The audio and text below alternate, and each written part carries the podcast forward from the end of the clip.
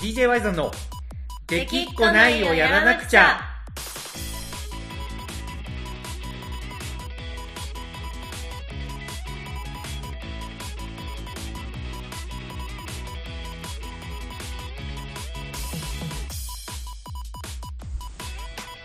はいどうもワイゾンです。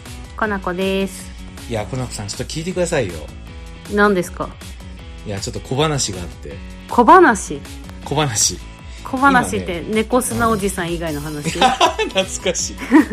ちょうどちょうどはい。今日朝晩がさ、はい。だいぶ涼しくなってきたなと思ってて マジで冗談抜きで猫砂おじさんのことを思い出したけどね。マジで？マジで。マジで。あ、はい。今日なんか朝涼しいなと思って。はい。ああお盆が、まあ、まだお盆終わってないけど、うん。まあ、お盆終わったらね急激に朝晩が冷え込んできてはい。猫砂おじさんのこと思い出すなとか ちょうどマジでガチで思っとった。マジで？いやマジですごい。ただあの、はい。それじゃないんですよ小話。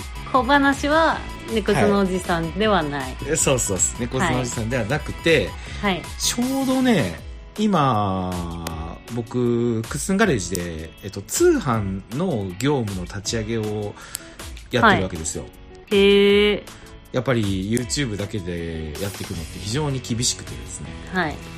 通販を準備してるんですけどはい。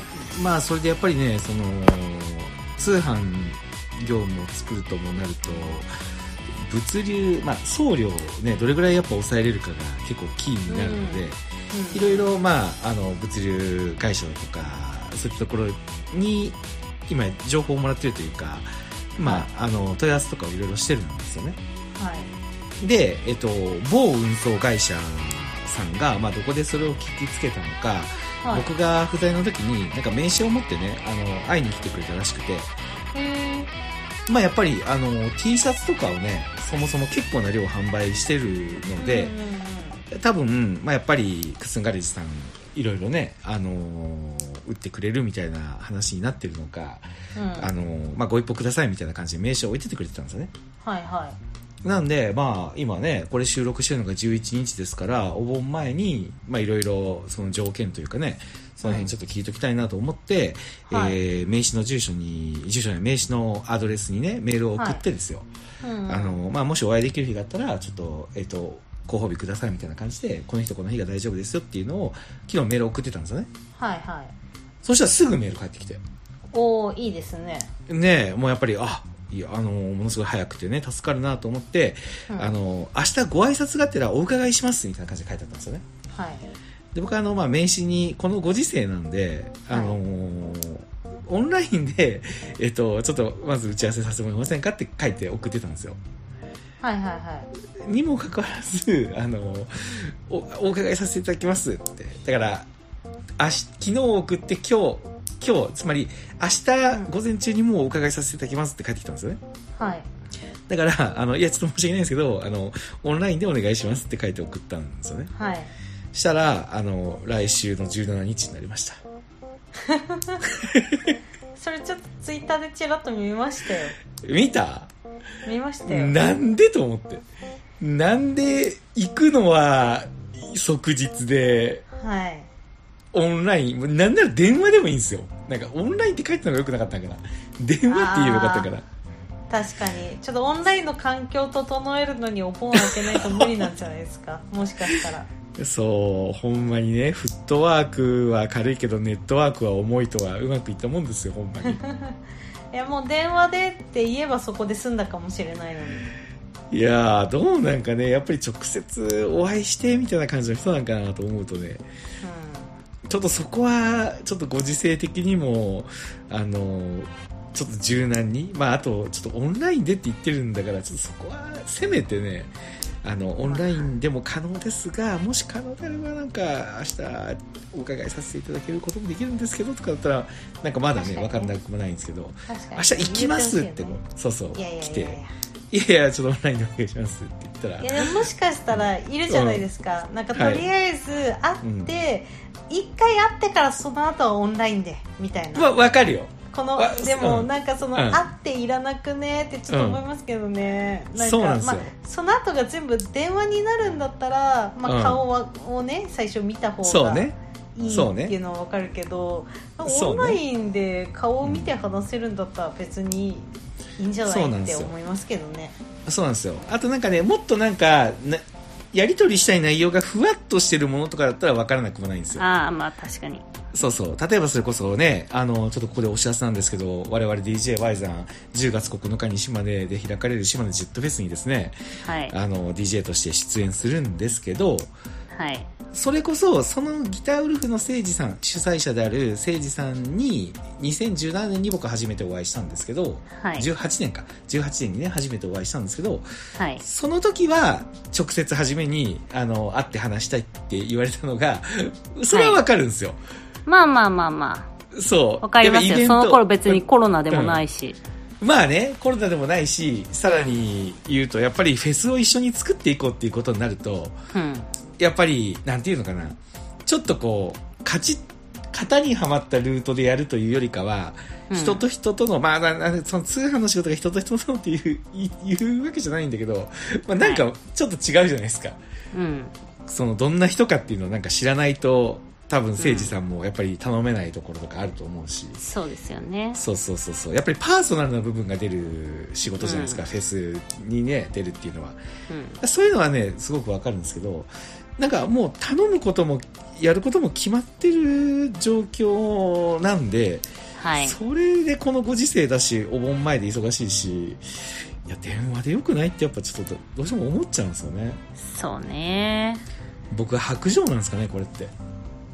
いやまあ白状というよりは、まあ、合理的とかそっちじゃないですかね。ああまあそこよねいやでもこの話で、はい、なんか絶対その方が合理的だし、はい、なんか分かるんですよ。あるのは分かるんですけど、はい、でもなんかそういうことをなんか有名な人たちが言うじゃないですか、はい。あのまあ言うたらホリエモンとかよね。あそうそうそうそう。代表的なんでいくわ、はい、そうそうそうそう。だから、この場はなんか、うんあった方がいいとかまあ、これは電話の方がいいとか、はい、これはメールで済むみたいなやつを自分で考えずに、とにかく電話は悪だ、俺の時間を奪ってるみたいな 真似して言ってるやつらマジ気持ち悪くないですか？それはねほんまに気持ち悪いね。しかもあのもっと言うとホリエモンとかも多分あの友達とか近しい人間には会って話してますからね、うん、申し訳ないけど。話してますよ。無駄なこと全然やって生きてますよ。そうそう絶対普通にちょっと飲み行こうやって言ってその飲みの席でなんか生まれるみたいなことって絶対ありますからね、ありますよ。そう。だからやっぱ関係性と内容ですよね結局いや本当に。そう思う。でもそれをねちゃんとね、うん、自分で判断できずで相手のことも測れず、はい。はいはい、ギャンギャンギャンギャン言うやつがいるんですよ。いやまあいますね。なんか本当に、ね、マジで気持ち悪いと思うんですけど。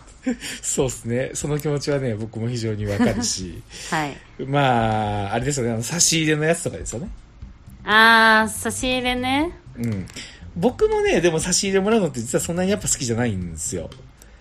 いやなんかいや私はね、うん、やっぱ人によるし、うん、物によるまあ人によるし物によるまさにね、うん、なんか仲いい人からだったらあちょっと荷物になんなって思っても、うん、私は嬉しいし、うん、で仲悪い人っていうかそんな、そんな知らない人、知らない人でも、はい、いいもんもらえば嬉しい。でも、ね、これは一般人の感覚だからその有名人がもうめちゃくちゃ大量の差し入れをもらって、もうさばききれんしこれならいい、あれならいいとかできないから一切いりませんっていうのも分かるし、うん。うん、なんかねそのそれぞれの感覚に対していやでも私はこうってギャンギャン言う人もね マジで気持ち悪いんですよね。わかるわかる。それこそ僕もかつてはね、あのーうん、表参道の煙突町のプペル店あったじゃないですか、うん、それこそコナコさんと出会った思い出の場所でもあるんですけどね、はい、はい、あの時僕一番初め西野さんに差し入れ持ってきましたからね。ああでもまあ、うん、分かんなかったからあの時もなんか、ちゃんとその発信見てる人は知ってるなんか西野さんはいらない人だって知ってたけど、なんか別にそんなプペルに興味持ってふらって言った人全然知らない人多かったですからね。まあね。あとどうかな。あの時ってまだ言い始める前だったと思うけどな。ああそうかな。なんかまあまあすごいマニアックなとこでは、うん、言ってたかもしれないけどだって接点を持ち始めた頃じゃないですか。まあ、西野さんも多分あの辺でぐっと増えていらないって明言するようになったみたいな、あそうそうそうそうそうそう。た多分そうだと思いますよ。そうかそうか。そう。で僕もやっぱその時持ってって初めに、まあ、直接渡すのは失礼だろうなと思ったから、うん。スタッフの方に声かけて、まあ、それが、あのまあ、あの今では西野さんの右腕になってる田村さんだったんですけど、はいはいはい。田村さんに、あの西野さんってこういうの受け取ってくれますかって聞いたら、うん。あのえっと、ジョギングだって断り方がうん。今とちょっと違って、はい、えっと、体型を維持しないといけないから、うん。なんか甘いものは食べれないんですけどなんか我々スタッフで食べてもいいんだったらあのありがたくいただきますみたいな感じで言われて、うんあなるほどなるほどと思ったんですよ。あのもみじまんじゅうを持ってったんですけどね。あなるほどね。そうそう。でも確かにうん。言,、言ってましたよね。なんかその、うん。差し入れとかもらって食べちゃったらその分走んないといけないからそうそうそうそうそう最近そう最近それ全然言わないじゃないですか。あの確かに。もう量がもう桁違いになってきたから。そうそこもうすっ飛ばしてなんかもう差し入れは優しくないの。そこから入ってるそのもっと前だったんですよねなるほどね。そうそう。だけどその時に言われてなんかいやいやでもっていう気にはやっぱなれないですねうん。僕は。うん。でから田村さんに渡してあのスタッフとあとあらちょうど来てたお客さんに配ってましたね。うん。うん、ちゃんとあの包んであって開けてない、まあ、ましてや手作りでもないものだったんで、いやまあそういうところでさ手作り持ってく人ってさ、うん。なんかそんなやついるかよって思うけどさ、うん。一定数いますよね。いやまあおるよね本当に。信じられないけど。信じられないけど、まあ、気持ちを込めたいのはわかるけど。うん。やっぱ SNS ってさ難しいのが情報を受信してたらなんか相手のことを知ったような気持ちになるじゃないですか。はい、それがまあまたいい面でもあるんですけどうん。ただやっぱり、あのーしっかりと認識しとってもらいたいのは相手はあなたのことを知らないよってことなんですよね。いやー本当ですね、ね読んでると近い気になってくるしうん。相手はいろいろもうね自分の考え方とかやってることとかそれこそ人によってはプライベートとか全部さらけ出してるから分かってるような気になるけどはい。それってやっぱ読んでる方と発信してる方がイコールじゃないっていうところはほんまに分かってほしいんですよ。はいそれこそね僕ちょっとどんどん出てくるんですけどこの手の話になったらね、はい。言いたいことがあのフェイスブックをなんかメッセメッセージあったら友達 OK っていうのもなんかよく分かんないんですよね。あー確かに。そう。それって一つのルールじゃないですか。けど、メッセージって別に簡単に送れるじゃないですか、うん。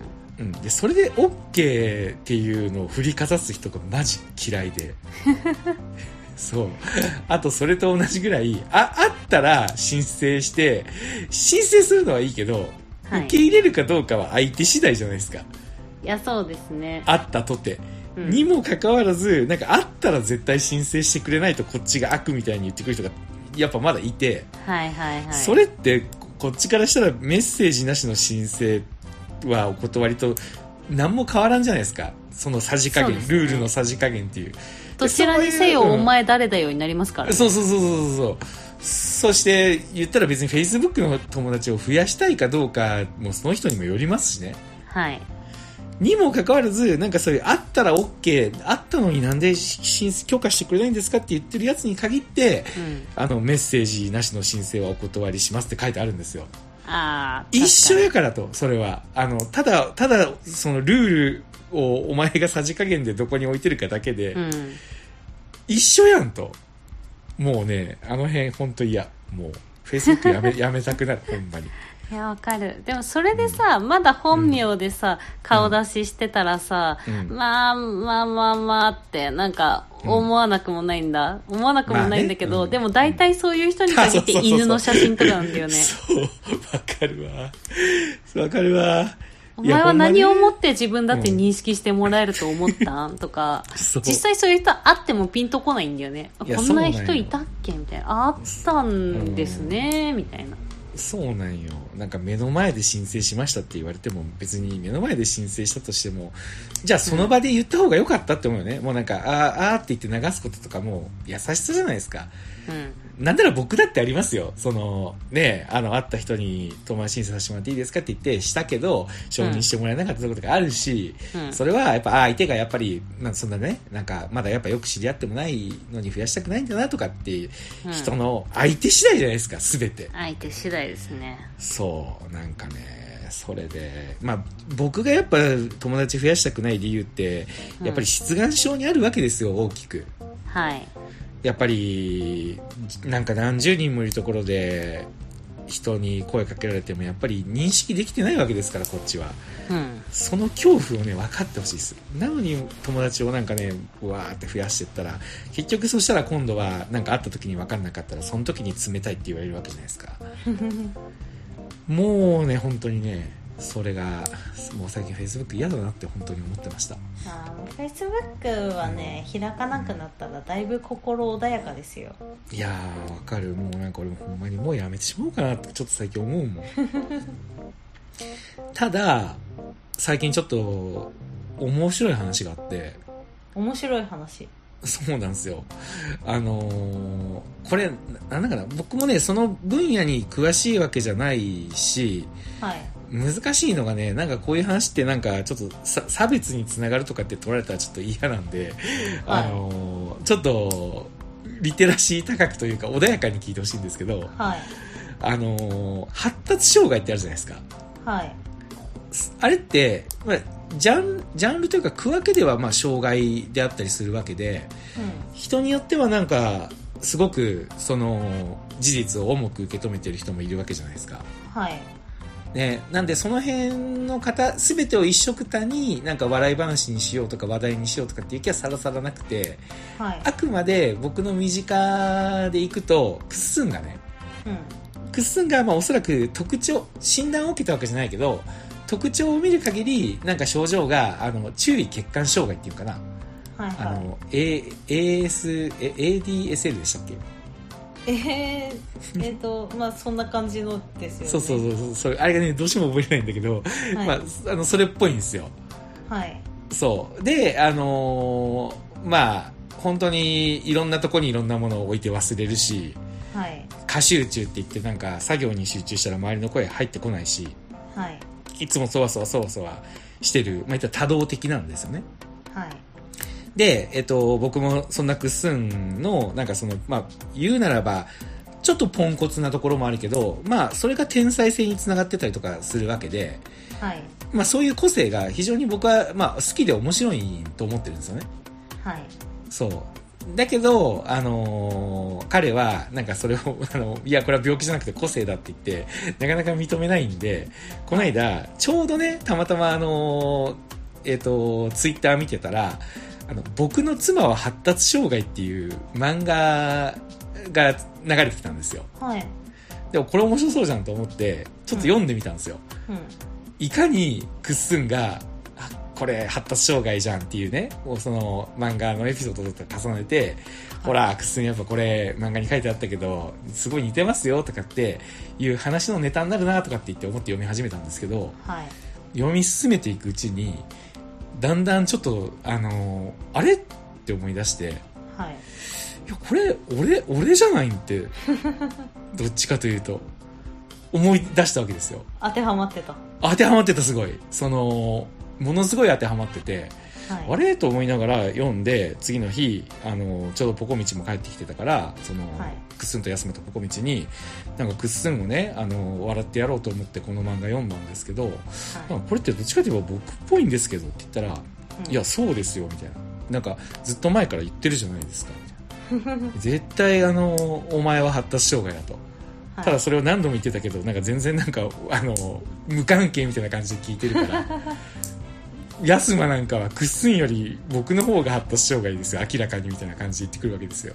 へえで、それを聞くと、確かにね、思い当たる節が結構あるんですよ。うんで、実際僕が自分が発達障害かどうかって、まあわかんないし、そんなになんか重くも捉えてもないんですけど、はいまあ、あの、多分、だとしても軽度、その別に生活に支障がある。まあ、これ言ったらまた、あの、クスンとかヤスマとか、いやいや、周りは迷惑してますとか言うのかもしれないけど、はいあの、え、コナコさんってどう？俺がなんかちょっとおかしいなとかって感じることってある？えおかしいなとは別に思わないですけどはい。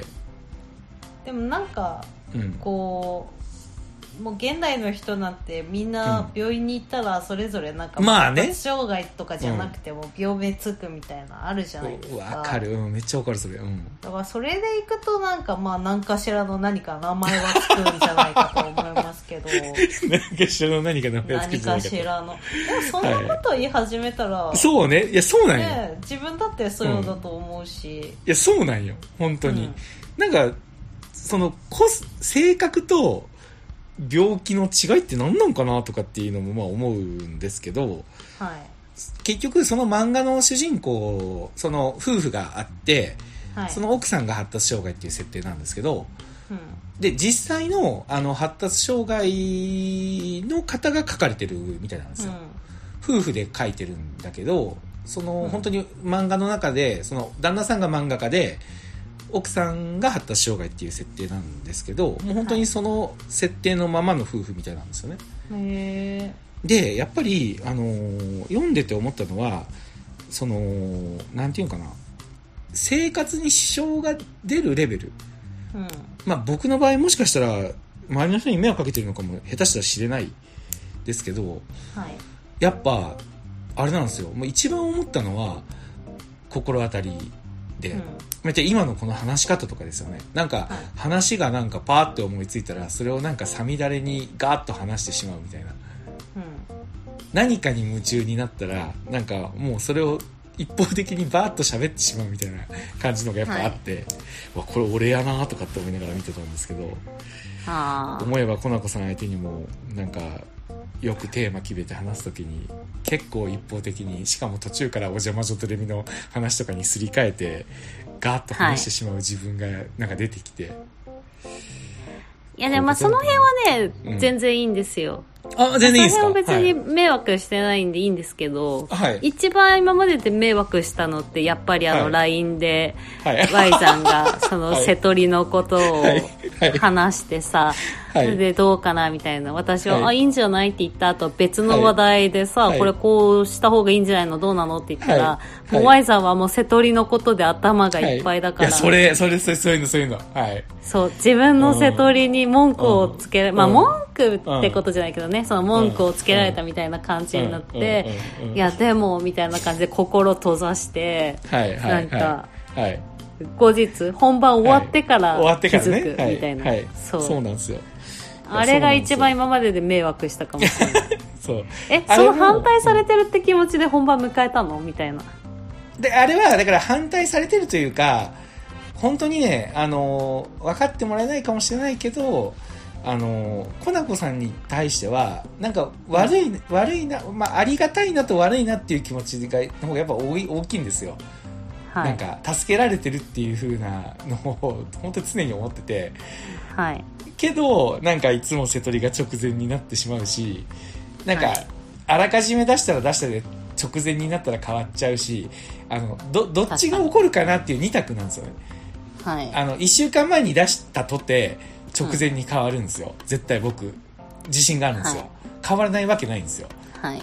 でじゃあだったら直前に出す方がまだいいんかなと思って直前に出してるんですけどなんかどっちが迷惑なんかなっていうのを。いや、まあ、事前の方が絶対いいですよね。事前の方がやっぱいいよね。なんかなんか変わる可能能性がある、それもがわガラッと変わる可能性があるって言われた上で、今時点で流したい曲聴いてた方が絶対いいじゃないですか。なんとなく聴いて、うん。あ、でもまあ、まあ、全曲変わるってことなかなかないから、あ、じゃあこことここがなくなるね、みたいな。うん。いやでも確か一回あったよ全曲。ほぼ全曲書いたこと。いや、まあ変わるんなら変わるんでいいんですよ。うん。そんな直前、しかも直前って 1日より直前じゃないですか。もう数時間前。数時間前に全曲バンって言われても、はい。はい。なんかこっちとしてはすごく迷惑ですね、まあ迷惑よねそうなんですよ。ねあのほんまにね多分その辺だと思うんよマジで、はい。あれななんでなんでって言われたら分かんないけどやっぱ変わるんですよどうしても。いや変わるのはいいんですよ。大体、はい。はい普通 DJ って、はい。なんか、まあ、セトリがっつり決める人ももちろんたくさんい。るけど、はい。その場の空気見てね、曲変える人まあね。もねいらっしゃるわけでね、うん。そんな DJ に対して事前にがっつりセトリ組めなんて言わないですけど、はいでもなんか私たちのスタイルだったらねある程度、ね、共有がいるわけですよ。共有はいが必要なんですよ、でそうなんですよ私何回も言ってる、うんなんか変わってもいいから現時点で流すの教えろって何回も言ってるのに、うん。今日このラジオでいやどっちがいいんかなとかって言うのがもうすでにおかしいんですよ。事前に言えって何回も言ってんだから。いやでその認識がないのが、多分あのー僕のあれなんですよ。はいあのね。なんかおかしいところだと思うんですよ。ですね。で多分その漫画読んでなかったらえそんなこと言ったって多分今言ってると思うんですけど ちょっと今揺らいでるんですよ自分の。いやいやいや今はもう素直にあ俺が間違ったんだろうなと、あ確かに小松さんはい。そういうこと言ってたけど、はい。僕が多分右から左で聞き逃してたか。ら聞いてないんですよもう。その場では聞いてても。そうね。あの聞いてるけど心の中に入ってないんだろうなっていう、はい。うん。あのメメモしておきます。メモしといてくださいはい。あのすいません本当に。だから、はいあのあの日もだからだからあやっぱいやっぱちょっと嫌なんだなって思思って。それででもやりたいな、これがやりたいなでも嫌なんかななんか悪いなみたいな気持ちであの、はい。本番あの2分ぐらい前までいて。はい。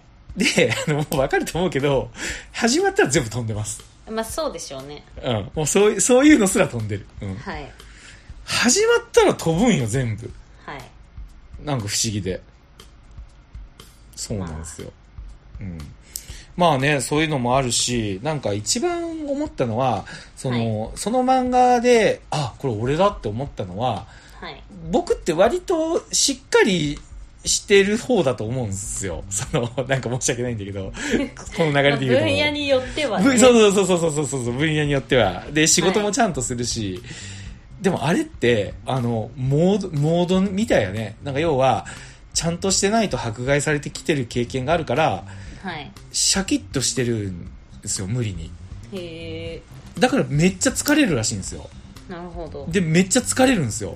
はい。いやほんまにまんま俺じゃんと思って。うん。だからあれあれってちゃんとできるから僕違うなと思ってたけどやっぱみんな気をい気合い入れたらちゃんとできるんですよ。うんでその後すげえ疲れるんですよ。へえだから僕はなんかちゃんとしてる人ってみんなすげえ気合い入れて後ですごい疲れてると思ってたらなんか普通にそれができる人もおるんだなみたいなのをなんかすごいし新鮮に思った。うんうん。うん。ポコミチからもなんか言われました。なんかでなんかそのそういう発達障害がある人ってうん。ものすごい難所を乗り越えた後になぜか完成させないらしいんですよへえまんま僕なんですよほんまに。もうあのウェブの仕事とかポコミチとやっててものすごい難しいディレクションをやりきった後、はい。急になんかあとはもうポコミチに任せてくれる任せてしまうんですよ。だからその役割分担でそのなんだろうやっぱすごい過集中とか一つのことに集中してものすごい力を発揮するからはい。天才性がある人、まあ、僕は自分の天才が性だとあるとは思わないんだけど はい。あの、まあ、ものすごい天才性があるとは思わないけど僕ちょっとたまに異常なパフォーマンスをする時が結構振り返ってみたらあるんですけどはい。それをやった後完成させないんですよ。それこそ店舗とかだったらあのものすごい難しい売り場を作ることに成功とかしてしたして最後ポッポップ書かないみたいな。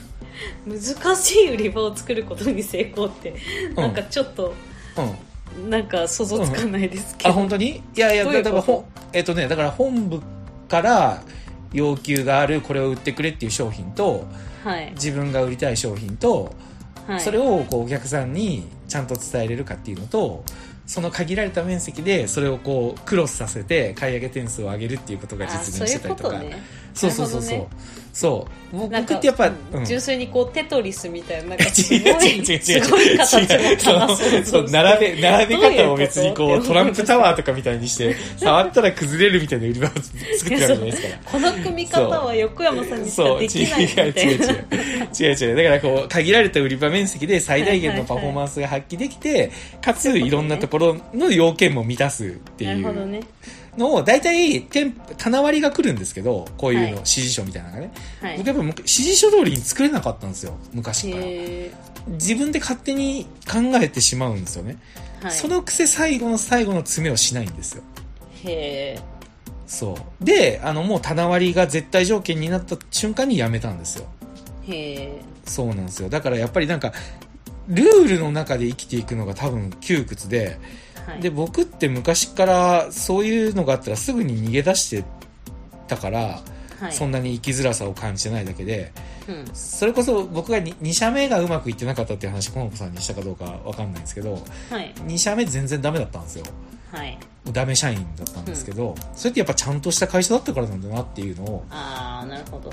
そう。だから仕事内容がダメだったんかなって実は今まで思ってたんですけどはい。じゃなくてやっぱりちゃんとしルールにのっとってやらないといけないっていう環境が多分僕にはダメだったんだと思うんですよ。なるほど。そう。でそういう時僕やっぱすぐ逃げちゃうんで、はい。あの生きづらくはないんですよこれマジで、まあまあ、うんもしかしたら生きづらいのかもしれないんですけど、まあそこでねやめられず、逃げられない人はうん。ずっと生きづらさと窮屈さを抱えながら続けて、そうなんか下手したら体調うん崩しちゃったり、そう。メンタル崩したりするんでしょうね。そう絶対なると思う。俺あれ過去にずっと俺とかってやっぱ考えられんもんやっぱ今でも、うん。あとやっぱり子供の頃にとにかくもう通信簿に常に横山君は落ち着きがないですっていう小学校はい1年から6年までの全学期にどの担任からも書かれとったんよ。はい。で親もずっと悩んどんよ。なんでこの子はこんな落ち着きがないんじゃろみたいな。はい。で結局悩んだ挙句お寺に入れるわけですよ僕あを例の。それの。だから僕毎朝お寺に通ってたんですけどはい。で発達障害の人って自分を客観視できないからうん。なんか趣味がとか服装が独特になるらしいんですよ。へえもうなんかまさに俺やんと思って。うんなんか服とかもなんかやっぱ独特のものを選んでしまうんですよね。最近はもうなんかオーバーオール着てるからあれだけどやっぱいや物理的に入らないからでしょ。いやいやいやいやまあまあそうなんだけど そうなんだけど違うよ。あれはオーバーオールが俺をダメにさせたんよ。逆逆。オーバーオール着出したから太ったんですけど。なるほど。そう。だからその子供の頃のあの親が悩むほどの落ち着きのなさもはい。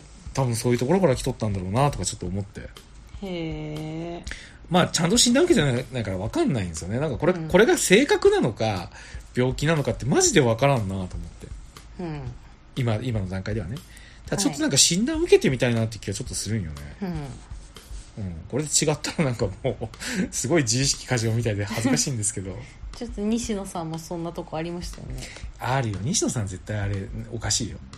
いやなんだ西野さんはだからそのうん。自分でそのうんなんか、うんなんだっけ？AD なんだっけ、うんうんうん。SL AD SL わからん。ADHD ADHD、ADHD。うん。多分俺そのアルファベットが覚えれるのも多分それなんよ。家の宅配ボックスの番号とかが覚えれるのも、はい。それが多分原因で、そのくせ、なんか友達の誕生日とかめっちゃ覚えてるのも、興味があるとか意味があるものとかはなんかめっちゃ覚えてしまうんよ。なるほどね。で、西野さんが？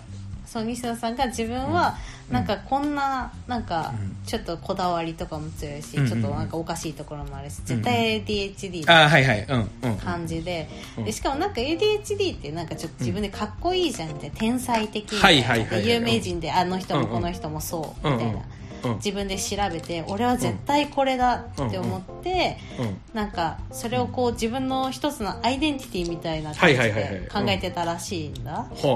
で大人になって、まあ、芸人にももうなってなんかうん調べる機会があってはいはいは。ないんかそれでうん実際に調べに行ったら、うん。うん。正式に診断が出て、うん。ADHD ではないただの落ち着きのない人間って出てすごいショックだったっていうあ、そういうのもあるんじゃ。ただの落ち着きのない人間で。あ、じゃあ俺やっぱそっちだわ、絶対。西野さんはただの性格らしい、うんはいあのあ ADHD に憧れてる ただの落ち着きのない人らしいよあそうなん。あ、うんじゃあ病気で落ち着きがないのと、うん性格で落ち着きがないのって分かるんじゃん。なんかね、うんまあ、具体的にどんな検査したかとかは知らないけど、うん。まあ、西野さんのなんかそのうん独演会行った時に喋ってた、あ、そうなんじゃ。へえう。ん、それちょっと俺も気になるな。なんか俺もそれだったらただの落ち着きがない人な気がする。いやまあまあまあ行ってみてなんか調べられるんだったら、うん。調べてさなどはいっちにしてもちょっとネタにはなるよね、まあ確かに。ただ、あの、えっと、その ADHD の人って、はい。めちゃめちゃ手悪さするらしいんですよね。へえで僕手めっちゃ悪さ手悪なんかこう例えば今コナコさんと話してる時も僕ずっと手が動いてるんですよ。はいこうぐぐるぐるぐるぐるとかなんかあ指を触ったそういうこりと？かと手遊びみたそいうなこそうそうそうそう。そうそうそうあびっくりした。なんかうん。万引きとかかと思った、違うよ。どうやって どうやってどうやってラジオ収録してるの？かするの。そうそう。だからあの僕めっちゃ自分の手をこうぐるぐるぐるぐる触っちゃうんですよ。はいであでも、僕うん。まあ私も今ずっとヘアゴム片手でくるくるくるくる持って遊んでそうそうそうそうそうそうそう。いうの。そういうの。でで多分それがみんなにあるところだと思うんだけどはい。やっぱ異常なラインってどっからかなと思っててはい。僕がその昨日というか一昨日かその本を読んだ時にパッと思い出した思い出が、はい。大学の時に付き合っとった彼女はい。にブチ切れられたことがあってへえそれが何かっていうと手手をつなぐじゃんうん。やっぱ初々しくね。はい。で手をつないで歩いてる時に僕全然意識してないし認識もしてないんだけどはい。相手の手をこうグリグリ触ってしまうらしいんよ。あでそれがものすごい嫌だって言ってぶち怒られたことあるんですよ。あへえもうなんか手をじじっと繋いでおくわけじゃなくて、うん。手を繋いどる相手の手のひらを人差し指でこうグリグリしたりとかはい。もう無意識にしちゃうんですよであれでまあ唯一迫害を受けた思い出があるとしたら、まあ、はい。自分がもし その発達障害だったらとしたらですけどはい。ああれぐらいで、まあ、他にもあるけど多分気づいてないっていうだけだと思うんだけどはい。あの時めちゃくちゃ落ち込んだもん俺。なんかなんかそんなことしとるつもりもないのに。で怒られた後にはい。その後もまあ手をつなぐじゃないですか。はい。したらめちゃくちゃそわそわするんですよ多分それをやっちゃいけんって言われたから、うん。まあ、ってことはやってたんだなってその時思ったんですけど、はい。うん、もうじっと黙って手をつないでおくことに耐えられない自分に気づいたんですよ。へえそれをなんかめちゃくちゃ思い出した。なるほど。あれってなんか病気だったっけなんかなって、へえうん、そんなことがあったんですよ。とにかくじっとしとけんのよ。椅子とかに座っとけんし、はうん、そんな感じなんですよね。いなるほどね。うん、まあほんまに面白い漫画だったんでちょっとラジオ聞いてる方で興味ある人がいたらぜひ読んでほしいですね。今3巻まで出てて1巻が今無料で読めるんで僕の妻は発達障害。おすすめです。はい。はい。まあそんな感じで今日は取り留めのない話を取りしてしまった。留めのない感じのそうでもね僕はやっぱそのさっきの SNS でなんかクソリップとかにはい。なんやねんって思うのも、もしかしたらこの特徴かもしれないですよね。なんか自分の決められた、はいそのように物事が進まないとやっぱイライラしちゃうらしいんですよ。いやでもそれでいくとなんかクソリップ送ってる方がイライラしてそうですけどね、なんか世の中のいろんなことに。いやいやいやそのそれそれはどっちかといえば誹謗中傷じゃんじゃなくてああの純純然たるクソリプよ。あの悪気もないんだろうしそれが面白いと思ってんだろうなっていう。あーなるほどね。そうそうそうそうそうそう、ね。そう。例えばさツイッターってさ絶対140文字しかないわけだからはい。あのー発信しとる人は大体何かを捨てて発信しとるじゃん。はい。そんなことは分かってるけどこの場合これは切り捨ててるみたいな。はいそれをなんかいちいち突っ込んでくるタイプのクソリプ。ああなるほどね。あれめっちゃ嫌いいなんですよ僕本当なんかまあそれも嫌いだけどさ、うん。なんか、うん。見られるのが増えるとさ、うんうん。それはまあ湧いてくるじゃん湧いてくる。絶対湧いてくる、うん。湧いてくるじゃん。なんかそれよりさなんか、結構あこれ面白いと思って送ってきてんだろうなみたいな、ね。こうおじさんが投稿してるような、うん。なんか気持ち悪いリプの方がうわーって思ういいねもつけたくないって思う。まあね女子は特にそれきついよね。うん。もう俺はなんかそのなんかもう分かっとるわよそんなのみたいなクソリプをなんかいちいちこういうのもありますよねみたいに送ってくるしかもなんか1回や2回とかだったらいいんですけどなんか全部のツイートにやっぱ送ってくる人がいるんですよたまにもう僕はやっぱそういう場合あのー知り合いとか会ったことある人だったらやっぱ言っちゃうんですようん結構ね、なんか瞬発的に言ってるわけじゃなくて、めっちゃ悩むんですよ、僕。どうしようかこれ言おうかな、もうほんま嫌だし、なんかでもなんか、会った時は悪い人じゃなかったし、とかって思って、はい、まあ一応それとなくサインをやっぱ出した方がいいなと思って出すのが、多分人から見たらぶり冷たいように見えるんだと思うんだけど、やっぱ言っちゃうんですよ。で、会ったことなかったら、10回続いたらミュートです、もう。ほんまに。もう機械的に。あなんかもう面倒くさいわこいつと思ってミュートに何の関心もなくするんですけど、まあそれが僕ねやっぱツイッタールールですね。あのクソリプはねほんまに気をつけた方がいいよみんな。僕僕もやるやってしまう時あるもん。けどやっぱクソリプしない、うん、させない。そう、クソリプ撲滅。そう、あなたのそのリプはクソリプになってるかもしれない。はい、相手との距離感を間違えてるかもしれない。もしかしたら、もうほんまに、あ、だから、そう、だから先週、細田守監督の映画をボケって言ったじゃないですか。はい。あれは、やっぱり最大の褒め言葉で、やっぱり世の中、ボケから始まるわけですよ。はい。ボケの人が一歩目を踏み出して、世の中に対して、どうだって言ってボケてくれるから、ツッコミが生まれるわけじゃないですか。はい。そう。だから、突っ込んでる人って、あの、かっこいいようで、実は何もやってないんですよ。まあ、斜めてっていうか、簡単なんですよ。世の中にあるものになんかうまいこと突っ込んだ気になってるのは簡単で、ボケることこそ価値があるわけですよ。はい。そう、そういうことをね、僕はやっぱ言いたい。ボケ最高。で、ツッコミは、あの、かっこ悪い。ただし、愛のあるツッコミは、ボケと一緒に世の中を作っていってると思うと。はい。それが距離感であり、あの、関係性であり、はい、もっと言うと、その、突っ込む対象に対して、私はあなたがボケてくれてるから存在できているんですっていうリプリスペクトがあるかどうか、はい、これに尽きると思うよね。これに尽きる。もう本当に、そう。ボケをなんか軽く見てなんかどうや俺こんな視点でツイッターでこれこういう視点もありますよねって言ったったでっていうやつはもうバカです。ただの。そのそれはボケたことがないから分かんないだけで、はい、もうあの140文字でしかないんですから、はい、全部言えるわけないんですから、はい、もうそんぐらい分かってください。はい。はい。今週はもう、何、何の回か分からんけど、以上です。はい。はい、聞いてくれてありがとうございました。小山さん何かありますか？言い残すことは。いやまあ、みんな、クソリプには気をつけいや、ほんまそれ。しない、させない、しない、させない、近寄らない。見ない、見ない、関わらない。そう。クソリプ、クソリプ5原則かなんか作って、はい、えー、告知しておきますんで。はい。はい。じゃあよろしくお願いします。というわけで、はい、今週もありがとうございました。ワイゾンでした。